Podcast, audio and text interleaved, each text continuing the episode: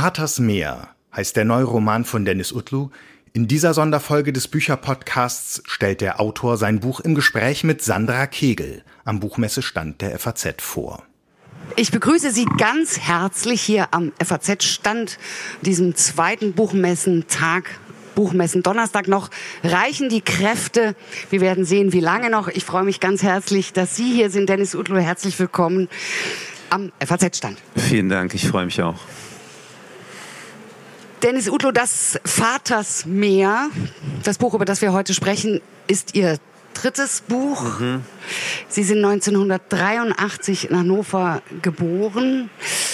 Sie wurden für diesen Roman, noch bevor er überhaupt fertiggestellt war, bereits ausgezeichnet mit dem Alfred Dublin-Preis für einen Auszug. Das ist ein Preis, der nur Auszüge auszeichnet und er hat den schönen Titel Vaters Meer. Wir werden gleich darauf kommen. Was ich so schön finde an dem Meer ist, dass es sich hier auch um eine Meer handelt, dass man dieses Meer eben ganz vieldeutig sehen kann. Es geht hier auch um Märchen, um Mythen, mhm. um Erfindung. Was ist das, was Sie hier eigentlich versucht haben, literarisch? Bezogen auf den Titel? ja, man kann, ja, wir können jetzt auch kurz noch die Geschichte erzählen. Das, aber weil, äh, nee, weil, weil, das, äh, weil Ihr Hinweis, dass es auch mehr heißen könnte, also mit A, mit A Umlaut, ist ganz schön. Das war nämlich ein möglicher Titel, den ich hatte. Vaters Meer. Und dann habe ich mich aber für das Meer aus, aus vielerlei Gründen entschieden. Insofern ist das eigentlich eine sehr, sehr gute Beobachtung. Das stimmt, es geht nämlich um diese, oftmals um diese Geschichten ähm, des Vaters im Gedächtnis des Sohnes, um eine Annäherung zum Vater zu schaffen. Und die Geschichten zusammen ergeben dann eine große Erzählung. Also im Grunde genommen das Meer der Erzählung. Das das ist die, ähm, Idee dahinter gewesen, die sich mir allerdings erst bei der Arbeit daran offenbart hat. Natürlich, ich bin nicht mit dem, ich habe mich nicht mit diesem Konzept daran gesetzt und das dann ähm, nachverfolgt, sondern die Geschichten sind haben sind zusammengeflossen zu einer großen Geschichte. Im Mittelpunkt, im Zentrum steht ähm, eine, ein, ein, ein, äh, eine tragische Wendung. Mhm. Äh, der Sohn erlebt, er ist glaube ich 13, als sein Vater zweimal fällt, wie es ja. heißt äh, im Roman. Also das ist ihre Umschreibung für äh, den Schlaganfall, mhm. den der Vater erleben muss und äh, in ein äh, quasi in eine Situation, man nennt das Locked-in-Syndrom, genau. in, in einen körperlichen Zustand verfällt, wo er eigentlich nur mit den Augen noch kommunizieren kann. Genau, er verliert alle motorischen Fähigkeiten nach diesen beiden Schlaganfällen, also vor allem nach dem zweiten Schlaganfall. Äh, alle bis auf eben die Augenbewegung und kann dann über diese Augenbewegung, wie die äh, Mutter irgendwann entdeckt, also die Ärzte glauben da gar nicht daran, es wird davon ausgegangen, dass er nicht mehr wahrnimmt und die Mutter entdeckt irgendwann, nee, der nimmt etwas wahr und schafft es dann in Kommunikation mit diesem Mann zu treten über diese Augenbewegung. Und das ist letztlich der Anstoß auch für die Erzählung, weil wir den Jungen verfolgen, der älter wird in dieser Konstellation, dann irgendwann das Haus verlässt, den Vater aber nie ganz aufgibt. Mhm. Was bedeutet das, wenn man eben kommunizieren kann, nur noch in minimalst äh, äh auf minimalster Ebene? Ja, das offenbart vielleicht ein Stück weit, ähm, wie groß und ausufernd eigentlich ähm, Kommunikation oder menschliches Miteinander in einem viel größeren Sinne von Sprache als jetzt Worte äh, sein kann. Denn die Kommunikation hört ja nicht auf, im Gegenteil. Die Kommunikation mit dem Vater beginnt erst so richtig, als das Sprechen nicht mehr möglich ist. Nämlich über das Gedächtnis und über das Erinnern daran, wie dieser Vater eigentlich mal erzählt hat. Wie hat der aus seinem Leben erzählt? Wie hat er fabuliert? Und in der Erinnerung daran eröffnet sich für den äh, Protagonisten oder für den Erzähler Yunus die Welt des Vaters und darüber die eigene Welt. Und eigentlich beginnt das Sprechen erst, nachdem es verunmöglicht worden ist. Und ein Stück weit ist das auch so der poetologische Leitfaden vielleicht dieses Textes, weil es darum geht, was eigentlich Erzählen ist, was es kann, was es mit einem macht, wie es einen zurücklassen oder retten kann, wie es Menschen, die schon verstorben sind oder, oder verschwunden sind, ins Leben zurückholen kann und wie die Kommunikation sozusagen nach dem Tod aber immanent äh, weitergeführt wird in der, in der Kunst, im Gedächtnis, in der Erinnerung, im Selbstgespräch, im Gespräch mit anderen. Und diese Rekonstruktion des Lebens des Vaters, äh, die, das sozusagen eine große literarische Erzählung wird, in die auch Mythen eingearbeitet mhm. werden und Legenden. Und das ist aber, man, man liest es atemlos zum einen und zum anderen man den Eindruck, äh, das ist auch äh, ein Postulat für die Literatur. Die Literatur, die sozusagen auch Geschichte erzählt, jenseits der Fakten, über die Fakten hinausgehend. Das ist etwas, was ich als Leserin meinte, bei Ihnen zu verstehen, dass es Ihnen ganz konkret darum geht. Ja, ja, ja, absolut. Also es ist so, äh, ich bin ein großer Fan von Fakten, by the way. Also äh, gerade in, die, in diesen Tagen ist es mir lieb, wenn wir uns sehr, sehr, sehr an Fakten orientieren. Aber dafür gibt es dann ja ähm, für, für, für, für das, was jenseits der Fakten passiert, gibt es ja die künstlerische Form oder die künstlerischen Formen, zum Beispiel eben die Form des Romans. Oh Gott. Okay. Sind nicht wir. Okay. Immer wenn ich über Romane rede, was, das? Ähm, und äh, tatsächlich habe ich mich gefragt, wie eigentlich ein Erinnern aussehen kann, wenn die Fakten nicht ausreichen. Also entweder, wenn sie äh, zu viele sind, zu verwirrend sind oder irgendwie nicht dem Gefühl, das man jetzt in dem Fall zu einer Person hatte, entsprechend oder eben einfach nicht ausreichen. Es, reich, es, hilft, es, es hilft ja auch nicht, jemanden zu befragen, weil ähm, wir, wenn wir über jemanden sprechen, das habe ich auch festgestellt beim Schreiben, eigentlich oft immer genauso über uns selbst sprechen. Also die Geschichte, die ich erzähle, ist immer eine Geschichte auch über mich, auch wenn ich über jemand anderen erzähle. Das heißt, all das hat nicht geholfen im Schreibprozess. Und ähm, dann lässt sich aber feststellen, dass in dem Erfinden, in dem literarischen Zugang, in der Imagination, eine reale, also in der Fiktion eine reale Verbindung hergestellt werden kann. Das war meine Erfahrung äh, bei der Arbeit an diesem Text. Und ich glaube, das ist etwas, was Literatur tatsächlich kann. Es kann ein Stück weit durch die Erfindung und Imagination etwas zurückholen, von dem wir glauben, dass es nicht mehr gibt. Ähm, eine Heldin, würde ich ja sagen, ist in diesem Buch auf jeden Fall die Mutter. Die Mutter, die eigentlich auch mal andere Pläne hatte, die mhm. studiert hat, die eine womöglich wissenschaftliche Karriere hätte verfolgen können, die aber äh, dann bei dem Mann bleibt vor allem diese zehn Jahre ja. ihn pflegt.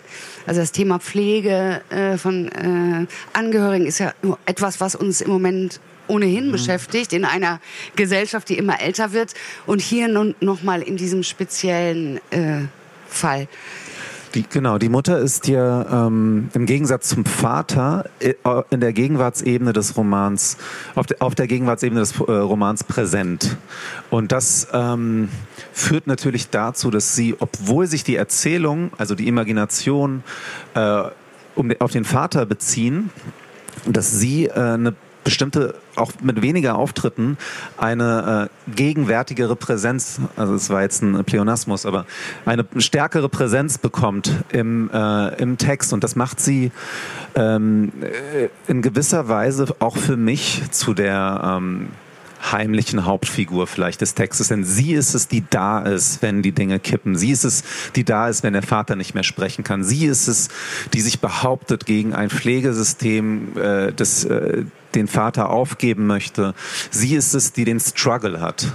Und ähm, sie ist es, die letztlich auch den Sohn herausfordert und äh, der sich der Sohn dann irgendwann stellen muss. Und darin kulminiert das ja ein Stück weit auch. Also in der Fähigkeit, ähm, der Mutter zu begegnen. Insofern würde ich dem zustimmen. In gewisser Weise ist, ist, äh, ist es vielleicht mehr ein Mutterbuch als ein Vaterbuch. Nur auf einer ganz bestimmten Ebene. Ähm, jetzt haben Sie Wirtschaftswissenschaften studiert, unter anderem in Paris, glaube ich. Ja. Ähm, wie sind Sie denn überhaupt zur Literatur gekommen? Das ist ja erstmal nichts, was man unbedingt zusammenbringt. Also wenn ich jetzt sagen würde, die Vorlesung der doppelten Buchführung hat mich so inspiriert, dass, dass ich schreiben musste, wäre wär das auf jeden Fall gelogen. Nein, also ich habe natürlich vorher geschrieben. Ich habe ähm, 2003 äh, das Literaturmagazin Freitext gegründet. Und auch vorher schon. Ich komme ja aus Hannover, in Hannover Veranstaltungen organisiert habe. Also im Grunde genommen ähm, seit ich 15 bin, irgendwie den Wunsch wenigstens, etwas mit Literatur zu tun zu haben. Und auch versuche, das umzusetzen.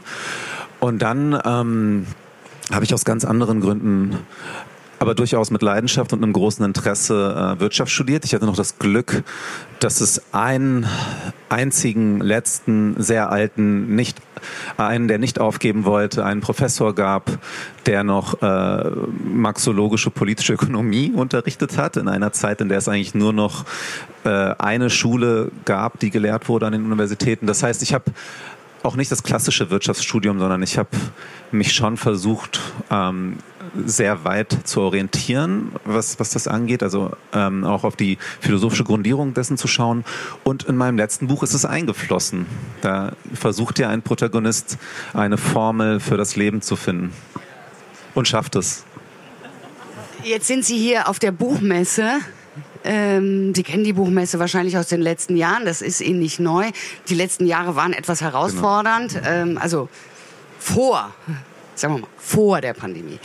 Ähm, wie schauen Sie, äh, auch wenn Sie jetzt sagen, Sie haben mehr äh, Ideengeschichte in der äh, Wirtschaftswissenschaft betrieben und nicht, was man so schnöde BWL nennt, ähm, aber äh, wie schauen Sie auf den Buchmarkt? Jetzt haben wir hier schon mal einen Experten sitzen, äh, der so. nochmal anders, der nochmal mit der ökonomischen Brille auf das schaut, was wir hier alle eben auch tun.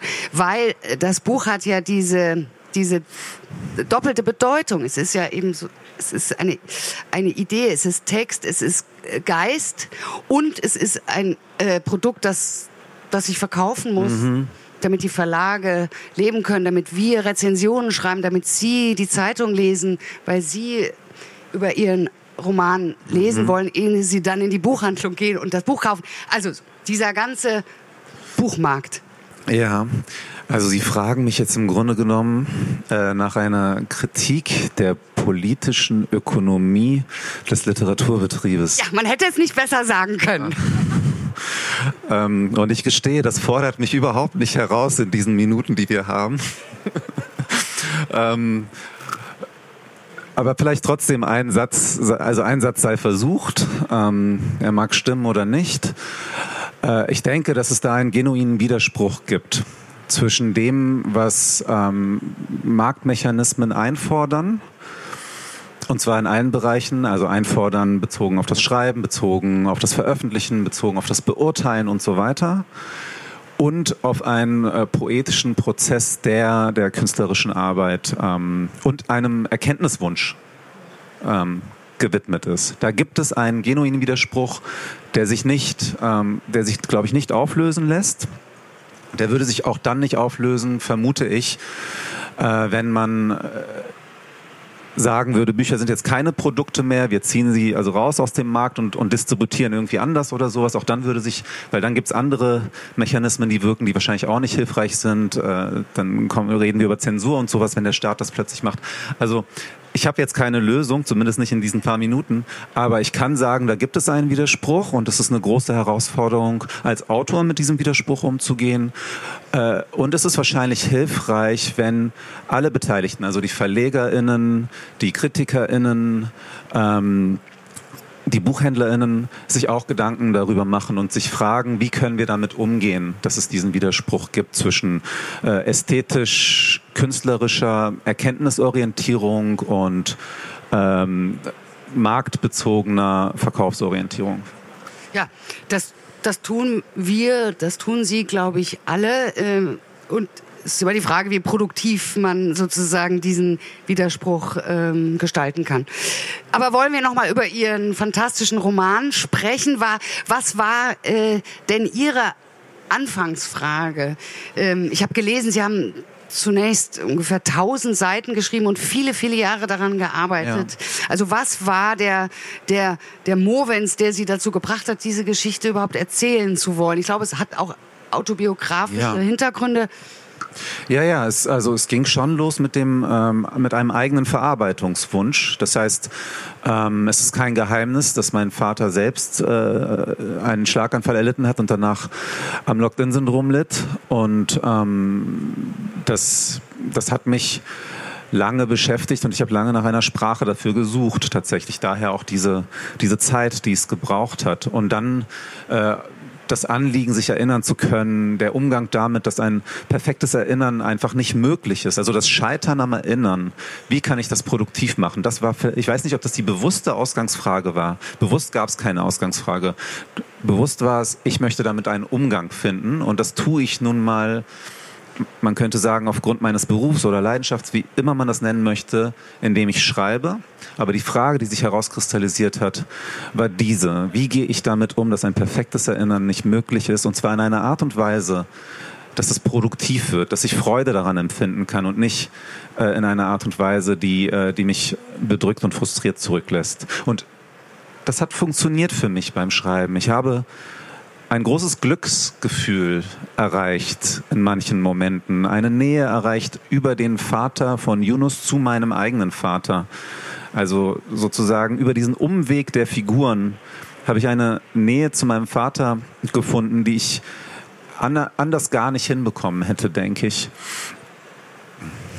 Und äh, ist die Erinnerung denn etwas, das uns womöglich helfen kann, auch Gegenwart mhm. zu ertragen, auszuhalten, ist Erinnerung dieser Schlüssel, den wir äh, pflegen äh, sollten. Also Erinnerung ist natürlich jenseits des persönlichen Wunsches, eine Trauer verarbeiten zu können, etwas, was eine politische Dimension hat. Und das sehen wir in diesen Tagen einmal mehr. Ja? Und ich glaube, dass es unterschiedliche ähm, Interventionen in das geben muss und sollte, was wir Erinnerungskultur nennen.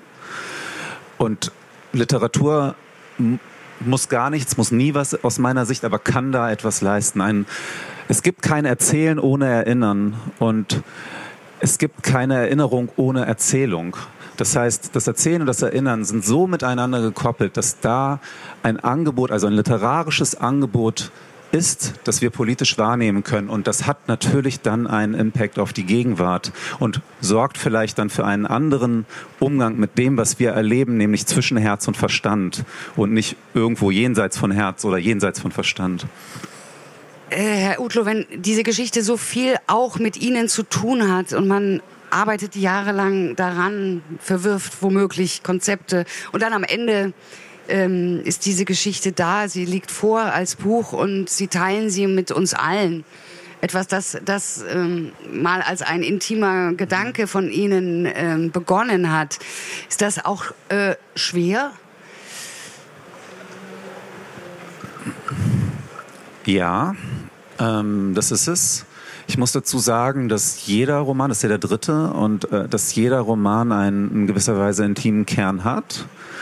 Ähm, ich beginne immer in mir selbst suchend, selten oder bis jetzt zumindest in diesen drei Fällen nicht mit, mit, mit etwas, was mir erstmal fremd ist und das ich mir einverleiben muss, sondern ist der Weg immer von innen nach außen. Das heißt, in jedem Roman, vielleicht sogar in jedem Text, äh, aber das weiß ich nicht genau, da muss ich drüber nachdenken, gibt es diesen intimen Kern.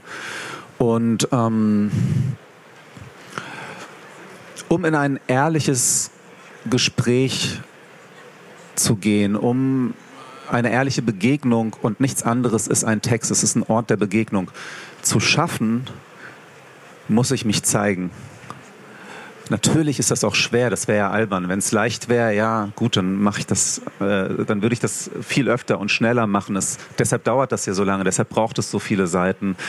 Deshalb braucht es die Methode und die Form und das Verlassen auf die Form, um da hinkommen zu können, weil es schwer ist. Aber es ist nicht schwer in einer schlechten Art und Weise, sondern es ist schwer, weil es heißt, etwas preiszugeben und die Belohnung dafür ist eine ehrliche Begegnung. Ja, und wir sind Ihnen dankbar dafür, dass Sie da durchgegangen sind. Äh, wir werden ja am Ende vor allem belohnt als Leser Ihrer Literatur. Dennis Utlu, Vaters Meer. Ich kann es Ihnen allen wirklich nur empfehlen. Es ist ein großartiger, es ist ein ergreifender, es ist ein kluger und auch mitreißend erzählter Roman. Ganz herzlichen Dank, dass Sie hier waren und ich wünsche Ihnen noch eine schöne Messe. Ich danke Ihnen vielmals.